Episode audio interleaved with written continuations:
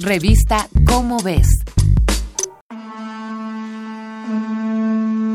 En México, en la época de los aztecas, se usaba una planta que produce una sustancia más dulce que el azúcar. La llamaban Tzompelic Xihuitl, que significa hierba dulce, y ha pasado casi 400 años en el olvido. La situación cambió en 1985.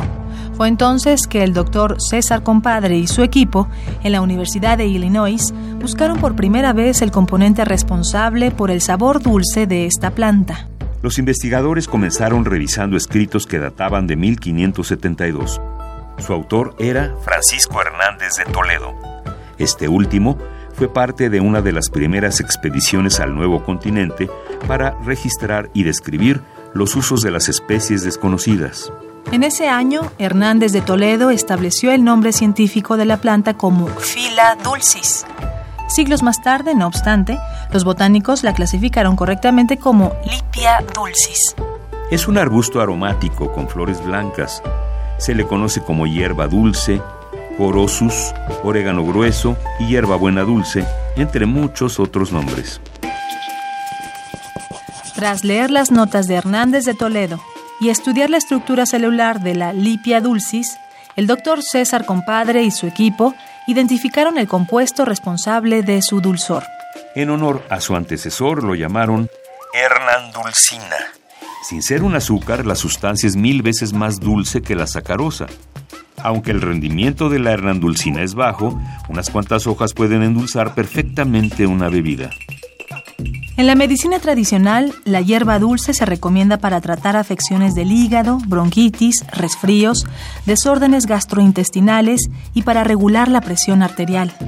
Además de contener hernandulcina, cuenta con un compuesto llamado alcanfor de sabor ligeramente picante que solo existe en dicha planta. En realidad, se cree que muchas de las propiedades medicinales de la hierba dulce se deben al alcanfor.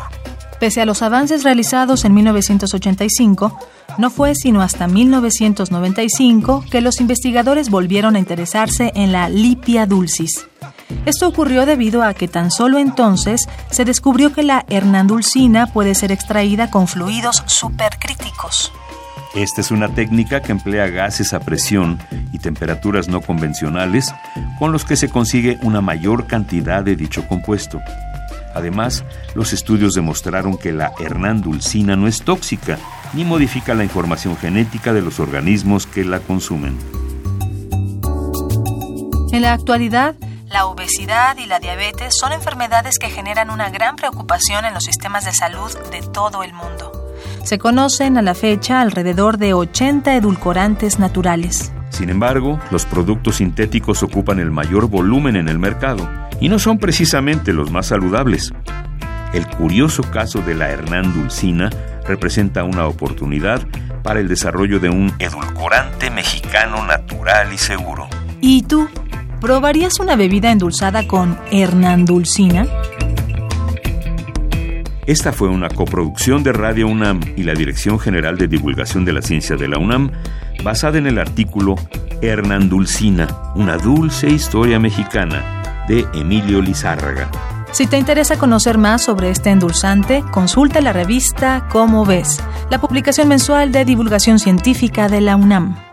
Revista Cómo ves